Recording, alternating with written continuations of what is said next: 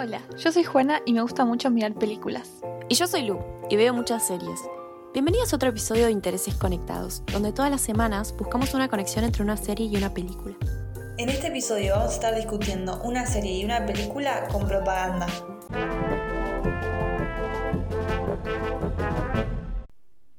Para el tema de esta semana elegí la serie Brooklyn Nine-Nine, que es una sitcom que nos muestra la vida de los trabajadores de la Comisaría 99 ubicada en Brooklyn. Los personajes principales son en su mayoría detectives y podemos verlos resolver distintos crímenes o misterios mientras de paso vemos cómo avanzan sus vidas personales. ¿Vos, Juana, qué película elegiste? Yo elegí la película Top Gun, conocida en Latinoamérica como Top Gun, Pasión y Gloria, cuyo protagonista es Maverick Mitchell, que va a una escuela aérea prestigiosa, famosa por formar a los mejores pilotos de combate del país. Bueno, me parece necesario arrancar hablando un poco sobre la diferencia entre dos términos que creo que todos confundimos o usamos indistintamente todos los días. La realidad es que hay un poco de debate sobre este tema, pero para poder analizar el tema de la semana me parece que lo mejor es quedarnos con las definiciones que voy a dar ahora. Ok. La publicidad busca básicamente informar sobre un producto o servicio y persuadirnos para que queramos comprarlo. Entonces los carteles que hay en la calle mostrándonos un nuevo sabor de gaseosa, por ejemplo, son publicidad. Y lo que hacían los de Mad Men también es publicidad. la propaganda, en cambio, es algo distinto. Con la Revolución Francesa, el término empezó a usarse para hablar de una acción ejercida sobre la opinión de la gente para inducir ciertas ideas políticas y sociales o sostener una política, un gobierno o un candidato. O sea, si la publicidad busca que quieras comprar o consumir algo, la propaganda en cambio busca que pienses algo o que sigas una ideología en específico. Claro. En el cine y la televisión hay un montón de ejemplos tanto de propaganda como de publicidad. Las grandes marcas destinan grandes sumas para que las producciones muestren sus productos y los gobiernos, en cambio, también destinan grandes sumas, pero para que las producciones muestren las ideas que quieren mostrar. Me parece que un ejemplo fácil para pensar las dos cosas a la vez, por ejemplo, es Marvel, porque en las películas se suele mostrar lo heroicos que son los personajes vinculados a las, no sé, Fuerzas Armadas, pero también podemos ver cómo usan determinadas marcas de autos, ponele, o sea, no sé, creo que usan Volvos, no sé. Y en el caso de Marvel, ya veo que alguien por ahí salta a decir que no siempre muestran a las fuerzas como, no sé, seres de amor y paz, pero el problema es un poco más profundo que eso. Porque algunas producciones de Hollywood directamente son supervisadas por el Departamento de Defensa y revisan los guiones. Y no es una práctica vieja porque hasta la película más nueva de La Mujer Maravilla, que se estrenó el año pasado, tuvo un guion revisado por las Fuerzas Armadas. Claro. Pero bueno, para dar más ejemplos de propaganda, vamos a ejemplos más concretos. ¿Querés contarnos qué tipo de propaganda aparece en la película que elegiste? Bueno, yo creo que Top Gun es el mejor ejemplo para hablar de esto porque es una de, las, es, una de esas películas en las que el guion fue revisado, eh, fue escrita en colaboración con el Pentágono y de hecho es popularmente conocida como una película propagandística y como la película que enseñó a los estadounidenses a amar la guerra. O sea, no es un gran secreto. No, para nada. La película salió a mediados de la década de los 80, cuando hubo encuestas en ese país que señalaban que la población estaba teniendo dudas eh, del ejército después de la guerra de Vietnam. Recaudó 344 millones de dólares y demostró ser un elemento muy importante en la mejora de la imagen del ejército estadounidense. Cuando salió, los números de enlistamientos se dispararon. La Marina hasta ponía mesas de reclutamiento afuera de los cines y muy pronto las encuestas empezaron a mostrar que la imagen que la población tenía del ejército había mejorado mucho. Wow. La verdad que imagínate salir del cine después de ver Top Gun y ver que hay una mesa para enlistarte en la marina, tipo. ¿eh? Claro, si sos muy susceptible, vas corriendo y te anotas. Pero bueno, el Pentágono obviamente revisaba el guion no porque quisiera que fuera muy bueno o que fuera realista, sino porque querían asegurarse de que los dejara lo mejor parados posible. Claro. Un ejemplo es que una muerte que se suponía que fuese por una coalición, estando el personaje en el aire obviamente, eh, la cambiaron a una escena en donde es expulsado del avión porque había quejas de que muchos pilotos morían justamente en coaliciones. Claro. Encima, esto pone a toda productora que necesite de todo el equipamiento y locaciones del ejército, que obviamente no son tan fáciles de conseguir si no sos literalmente el ejército, sobre todo, no sé, aviones. Claro. Eh, los ponen aprietos porque ellos hoy abiertamente dicen, eh, los del ejército, que hasta el guion, que hasta que el guion no sea exactamente como ellos quieren, la producción no avanza. Claro. También creo que el hecho de que Top Gun haya sido el, el mayor éxito pro- propagandístico del ejército estadounidense, que hasta el día de hoy siguen intentando recrear eh, sin éxito, tuvo bastante que ver con el personaje principal, Maverick, interpretado por Tom Cruise. Primero que nada, es el personaje de Tom Cruise, o sea, es un estilo que él mismo repitió muchas veces.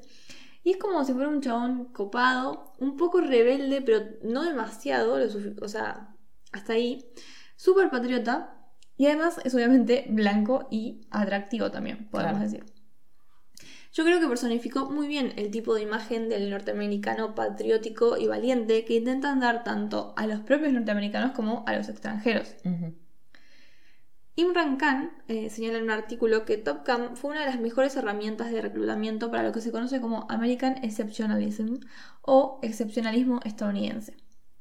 Esta idea se refiere básicamente a que los Estados Unidos son inherentemente diferentes de otras naciones y que además eh, son una fuerza para el bien.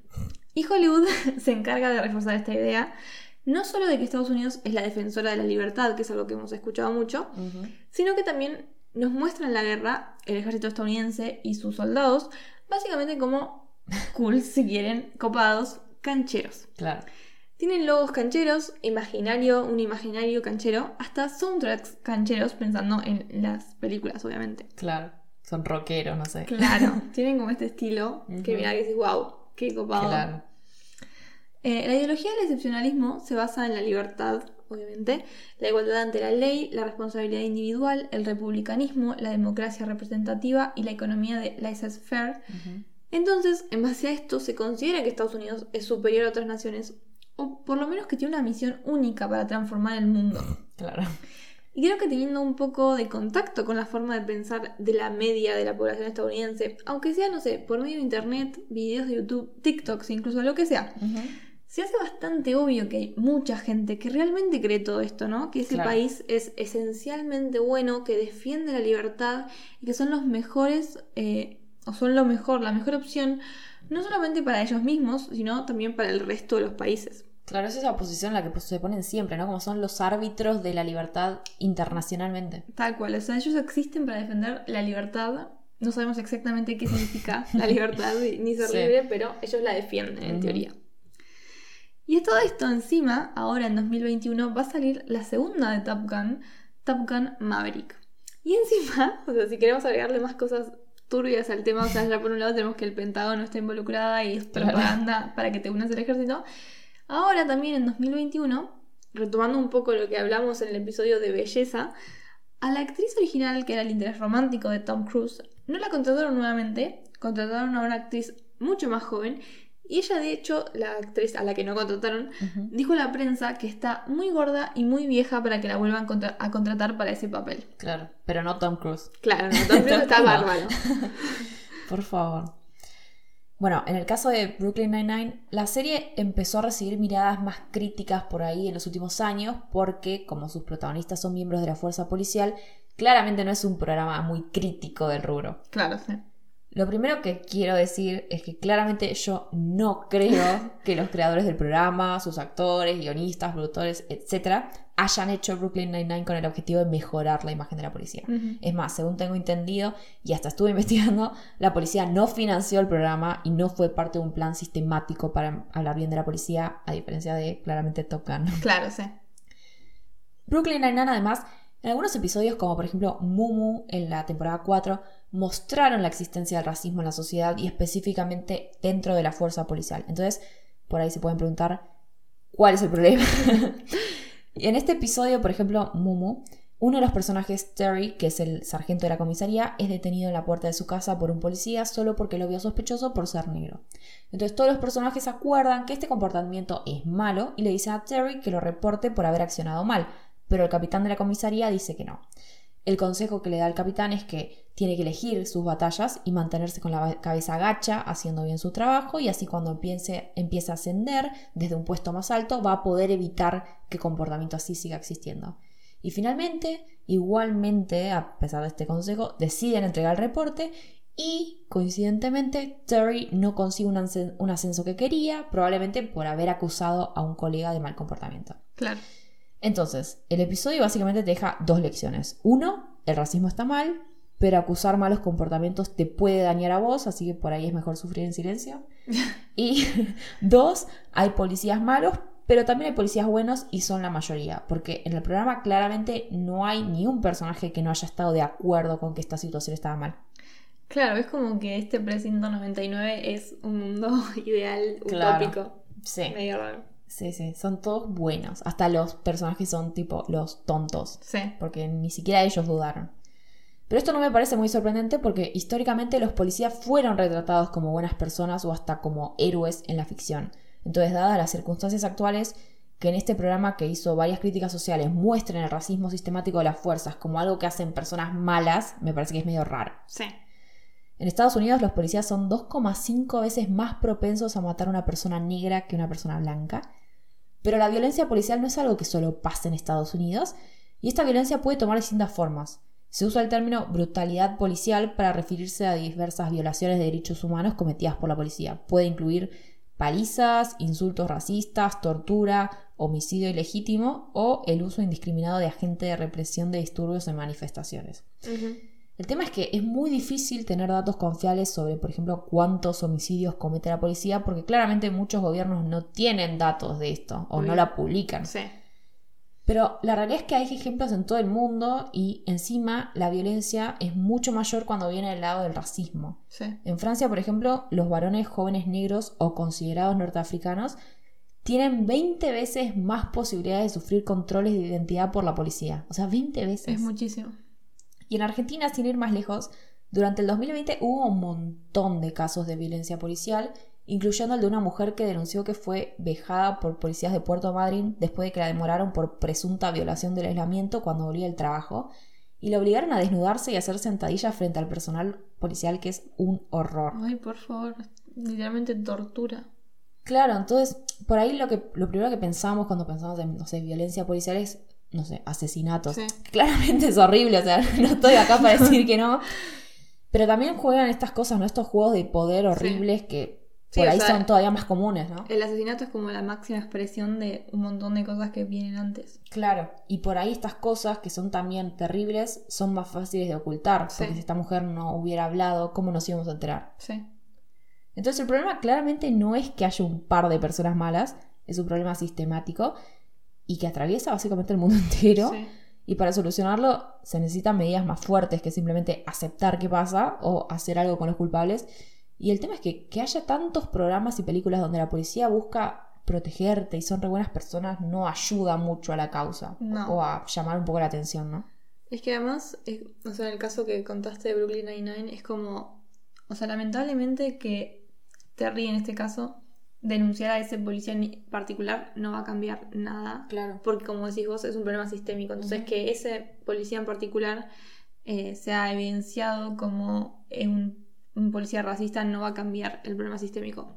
Esto obviamente no quiere decir que no haya que mostrar Claro, y, sí, y sí. sancionar a aquellos que lo cumplan, pero no podemos reducir la violencia policial a, bueno, mostremos quiénes son los individuos y el problema se va a terminar, porque claramente no es así. Claro, y ni siquiera en la ficción aparte pasó algo cuando lo- le dijeron algo. O sea, al contrario, Terry salió perjuiciado porque no pudo conseguir su ascenso. O sea, imagínate en la vida real que Sí. es todavía más dura. Sí. Bueno, eh, volviendo un poco al tema propagandístico eh, del caso de los, del ejército, o de Estados Unidos en general en realidad. Ujú. Eh, creo que también podemos decir que Estados Unidos no solo le- les lava el cerebro a sus habitantes en temas como el ejército, por ejemplo, sino que también nos lava el cerebro a todos un poco. Ujú. Desde chicos que estamos expuestos a contenido estadounidense, muchísimo de hecho. Quizá hasta lo primero que vemos en la televisión son contenidos estadounidenses. Total. Y tenemos muy internacionalizadas entonces las narrativas que ellos crean, eh, que obviamente la postulan como la verdad absoluta, incluso hasta las cosas más inocentes. Sí. Además que tenemos conocimientos sobre ellos que ellos claramente no tienen sobre nosotros. Por ejemplo, creo que mucha gente de Latinoamérica sabe que el Día de la Independencia estadounidense es el 4 de julio, pero dudo muchísimo que ellos sepan el, el de cualquier país latinoamericano en Sí. realidad. O nosotros también, ¿no? Sí, también. Eh, acá en Argentina es muy común que la gente tenga una imagen súper idealizada de Estados Unidos. Lo ven como el país de la libertad, creen en el sueño americano, que en Estados Unidos no importa quién seas ni de dónde vengas, si trabajas lo suficiente, puedes conseguir lo que te propongas. Básicamente obviamente, la idea meritocrática, la que ya, ya hemos hablado antes. Criticándola. obviamente. y esto es así, no solo porque sea un discurso común entre los argentinos, que vale la pena decir igual que los medios de comunicación argentinos se encargan mucho de eh, meterla constantemente en el Sí. discurso, como diciendo, este argentino era médico, pero se fue a, a Miami a vender empanadas y ahora no sé, tiene un Ferrari. es muy común leer Sí. eso. Pero, de igual, eh, este país, o sea, Estados Unidos, se ha encargado de diseminar esta idea. Sí. Entonces, como resultado, la, ge- la gente cree realmente que, por ejemplo, cuando Estados Unidos invade un país, lo hace como una forma de defensa no solamente de ellos, sino de la libertad, Claro. y no porque básicamente quieren robar el petróleo de países más pobres. Sí. Aparte, como si no hubieran hecho un montón de dictaduras también También. encubiertas por el nombre de, no sé, la libertad. Sí, la- en el, el caso argentino, ¿no? Por Claro. ejemplo, o el chileno, que por ahí es más renombrado como un claro ejemplo de la intervención estadounidense cuando estábamos en plena Guerra Fría, luchando entre comillas con el comunismo, y eso eh, tuvo muchísima incidencia en Estados Unidos en lo que pasó acá, que Sí. fue trágico y terrible. Y aparte, que sigue teniendo consecuencias por el neoliberalismo también que implementaron. Porque no es solamente lo que pasó en esa época, sigue habiendo consecuencias de eso. Es que sí, los cambios económicos que pasaron durante la dictadura militar son dañaron muchísimo nuestro país y esas Sí, eh, consecuencias las seguimos sufriendo hasta el día de hoy. sí, por lástima. lamentablemente. Eh, pero bueno, la imagen mundial mainstream, si se quiere, ¿no? Porque obviamente no todo el mundo piensa lo mismo, pero mainstream, digamos, que se tiene de Estados Unidos es tan idealizada que logran imponer todas sus narrativas y la mirada que tenemos de las cosas, como la guerra, por ejemplo, eh, terminan estando influenciadas por ellos. A través de Hollywood vemos el sacrificio, el patriotismo y la valentía de los soldados estadounidenses, pero rara vez vemos lo que es la guerra en realidad, eh, lo que es lo que se sufre, la Claro. pérdida humana y las pérdidas de aquellos que están del otro lado de los bombardeos. Hay un ejemplo de una película que lamentablemente no me puedo acordar el nombre, pero es una película que muestra como un, soldado estadounidense ya viejo, digamos, o sea, no estaba retirado, pero se notaba que era como había vivido otro tipo de ejército, no sé.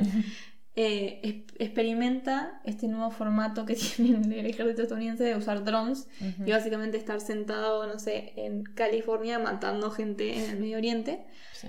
Y si bien nos está mostrando lo trágico y terrible que es eso, la forma en que la muestran es como, uh, mirá el sufrimiento de este soldado estadounidense que tiene Claro. que matar a esta gente. Como que está bien, pero a la vez, ¿por qué tenemos que Claro. empatizar con un soldado norteamericano para poder darnos cuenta que es un horror lo que Claro. ellos, los norteamericanos, Vos están estás viendo haciendo? tu vida y de la nada viene un dron y te mata. O sea, eso es más triste. Sí, la verdad que sí. Y yo creo que lo peor es que encima nos muestran por ahí, wow, este soldado se sacrificó por la patria, pero después ni siquiera nos muestran la otra cara de ese sacrificio, que es que encima cuando vuelven a Estados Unidos después de haber hecho la guerra, vuelven con un montón de problemas de salud mental claramente por haber matado gente Sí. o lo que sea que hayan hecho, por ahí ni siquiera queremos saber. Sí. Y encima el Estado le suelta la mano ahí porque ya no sirven, porque ya no son más soldaditos. Sí. Y después hay un montón de esta gente, estos veteranos de guerra, que en las películas nos muestran como héroes, que terminan viviendo en la calle porque no tienen ninguna ayuda del Estado. Sí, O sea, ni siquiera ayudan a sus propios héroes, No, ¿entendés? Es no, o sea, en primer lugar, destruyen la vida de gente de otros países porque, no sé, obviamente son temas complejos y profundos, pero para simplificarlo mucho, por ejemplo, robar el petróleo de un Claro. país. En eso mandan un montón de soldados que matan gente, violan mujeres, porque eso es algo Sí. muy común, que no se habla lo suficiente. Ujú. Eh, hacen todo tipo de atrocidades y encima cuando esos soldados vuelven a su país, también está, la pasan mal, están- tienen, sufren de estrés postraumático, tienen un montón de problemas de salud mental, no tienen casa, no tienen nada, están destruidos y el Estado ni siquiera es capaz de hacerse cargo de ellos. O sea, Sí. Y ni hablar que encima, esos soldados de dónde salieron. En general, el ejército va a reclutar chicos de la secundaria de barrios pobres, Sí. porque no tienen otra salida. sí, O también hasta hijos de inmigrantes que dicen, bueno, eh, vos si te enlistás en el ejército, te dan una casa mientras estás en el ejército y además le van a pagar la educación a tus hijos. Y vos si no tenés otra opción, decís, bueno, dale. Sí. Total. No, de hecho hasta van a reclutar a universidades porque en las universidades le dicen, mira, si, si te unís al ejército te pagamos, o sea, Claro, no tenés deuda. Claro, no tenés más deuda estudiantil. Entonces se aprovechan de la desesperación de chicos que saben que van a estar endeudados el resto de sus vidas por el sistema educativo estadounidense. Y así llevan chicos de 20 años al ejército y a la guerra y a todo esto de lo que estuvimos hablando. Claro. Pero bueno, es el país de la libertad. Sí. La libertad de endeudarte o la libertad de volver hecho mierda de la guerra o morirte. Claro, exactamente. Es muy bello. Pero algo que a mí particularmente me molesta mucho es que adoptamos no solo las narrativas estadounidenses, sino también sus categorías. Y lo digo pensando en el episodio que ya hicimos sobre cómo nos ven los yankees a los latinoamericanos. Y en ese episodio hablamos sobre por qué los argentinos sí somos latino tanto latinoamericanos como latinos. Sí. O sea, básicamente en Estados Unidos decidieron, bueno, esto es la raza, esto es la etnia, esto es el racismo, el racismo, etc. Y el resto del mundo se ve obligado a tomar estas categorías que ellos arbitrariamente decidieron y las definiciones Sí. y pensar nuestras propias cuestiones o problemáticas regionales en esos términos.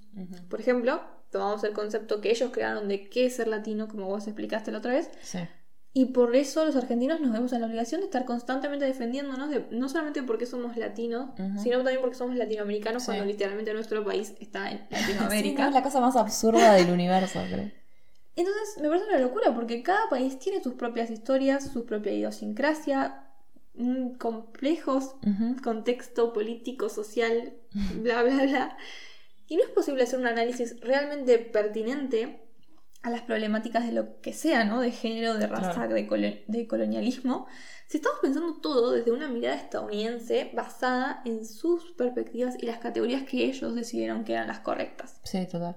Entonces, además, no solo nos transmitieron lo, lo buenos que son ellos, ¿no? Y lo, y lo que tenemos que admirar y lo que tenemos que aspirar a ser, Ujú. sino que también nos transmiten eh, sus propios prejuicios eh, e imágenes negativas de estos otros países. O sea, por ejemplo, todos piensan en países del Medio, del Medio Oriente y ¿qué piensan? En el terrorismo. Ujú. Vos ves terroristas. ¿Y por qué es eso? Porque Estados Unidos se encargó de dejar muy en claro que eso es lo que son los habitantes de esos países. Claro. Ujú. Y encima es muy difícil salir estas categorías, aunque vos quieras, por lo masivo que es el entretenimiento estadounidense, como dijiste. O sea, es más probable que hayas visto solamente películas estadounidenses durante toda tu vida a que por ahí hayas visto una película de tu país este último mes. Sí. Yo, por ejemplo, no vi ninguna. Sí, me, o me sea, declaro culpable. Encima estas ideologías nos llegan a través de un montón de formatos distintos, porque hasta la imagen de las películas o series, por ejemplo, cuando ponen tonos sepias a la imagen Ay, que sí. para mostrarnos que estamos en Latinoamérica o por ahí algún país de Asia o de África, ¿qué significa ese sepia?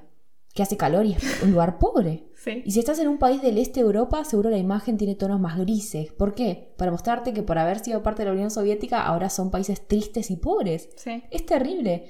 Entonces, en fin, podemos encontrar muchos ejemplos de propagandas y distintas formas de transmitirlas. eh, pero bueno, hay que estar atentos, ¿no? A qué nos están queriendo decir y qué estamos mirando. Porque realmente hasta sin diálogo ya esa imagen te hace pensar algo. Quieras o no, te hace sentir algo. Sí, es que, o sea, de nuevo, no- nosotros no estamos tratando de decir, bueno, basta de mirar contenido estadounidense, Sí. miremos todo. Porque aparte, si no, nosotras, ¿qué hacemos? No Claro. podemos ver nunca más nada. Eh, no es bueno, ahora miramos solamente cine argentino. No, claramente no, pero no podemos negar que esto es una realidad. Y a mí realmente me enoja porque me- no me parece justo para nosotros que nuestra narrativa esté basada en lo que los estadounidenses marcan como la agenda mundial, mundial constantemente, hasta en cosas chiquitas, qué sé yo. Yo entro en TikTok y todo es estadounidense, porque yo estoy en esa misma lógica desde, básicamente desde que nací. Sí. Porque literalmente, hasta que en Argentina no existió Paca Paca, no había un canal infantil. O sea, yo veía cosas de Estados Unidos. ¿Y por qué sabía que el 4 de julio era el Día de la Independencia? Porque siempre en todos los dibujitos infantiles había un episodio en el que se mencionaba. Entonces, eh, tenemos que tener eso en cuenta. No podemos seguir engañados con esa lógica de que Estados Unidos es el mejor país del mundo, cuando sabemos que no lo es, no solamente por eh, su impacto en el resto del mundo, por ejemplo, las guerras, el constante eh, invasión a países del Medio Oriente, a, a países latinoamericanos, quizá de una forma mucho más sutil, pero que existe. Sí. Eh, nada, el Fondo Monetario acá somos muy, sabemos muy bien de qué se trata todo eso. Pero sino también por esta cuestión eh, cultural que nos hace creer que tenemos que aspirar a algo que no sabemos si es tan bueno, porque Estados Unidos la tenemos como esta imagen de buque, país de la libertad, Y después vos escuchás a los estadounidenses y sabes que no la pasan también. No Claro. solamente por lo más obvio, como que no tienen salud pública, se endeudan de por vida porque no pueden pagar la educación. O por cualquier cosa en realidad. Por cualquier cosa. Entonces, o sea, ¿por qué seguimos creyendo eso? Denigrando a nuestro propio país que obviamente no es, Estados Unidos no es el único mal que existe en el mundo, pero no podemos negar que hay una incidencia de su política externa a cómo funciona el resto de los países, Claro. porque son una potencia mundial, son el gran imperio. Entonces, claramente ellos tienen una incidencia en cómo están los países latinoamericanos hoy en día, incluido Argentina. Sí. Sí, creo que damos por sentado un montón de cosas, ¿no? Por ejemplo, por consumir tanto contenido de Estados Unidos, vos por ahí ves un youtuber de tu edad que decís, ¿cómo tenés tantas deudas? Sí. Está bien, eh, nosotros por ahí tenemos la educación pública, la salud pública, por ahí no la consumís, pero sabés que podés, Sí. que tenés la opción, que no te vas a llegar a endeudar en miles de dólares por querer, no sé, arreglarte los dientes porque están mal o por ir a la universidad. porque tenés o una emergencia de salud, te tenés que operar y no es vas a estar endeudado el resto de tu vida Claro. por eso. es, es algo que por ahí damos muy por sentado y realmente no es tan ligero. No. Además, siento que es muy adolescente decir, oh, Estados Unidos, qué gran país. Como que cuando ya tenés cierta edad y empezás a valorar otras cosas, como por ejemplo tener salud y poder, eh, no sé, no endeudarte para ir a la universidad, te das cuenta que no es un país perfecto solamente porque Sí. puedas comprar, no sé, un termo Stanley al mismo precio que lo comprabas hace un año. Sea, Qué sé yo, es como, que igual, o sea, está bien, no hay ningún país perfecto. no. Pero justamente por eso, ¿por qué idealizamos un país que tiene tantas cosas problemáticas, sobre todo comparándolas con donde vivimos nosotros? O no sé. Sí, es que en realidad es como esta idea meritocrática, ¿no? La gente que cree en la meritocracia cree que Estados Unidos es el mejor país del mundo. Pero la realidad es que no funciona así. La- en Estados Unidos no existe tampoco la meritocracia como no existe acá. Y la realidad es que... No existe en ningún lado. No existe en ningún lado porque Sería no primero. existe.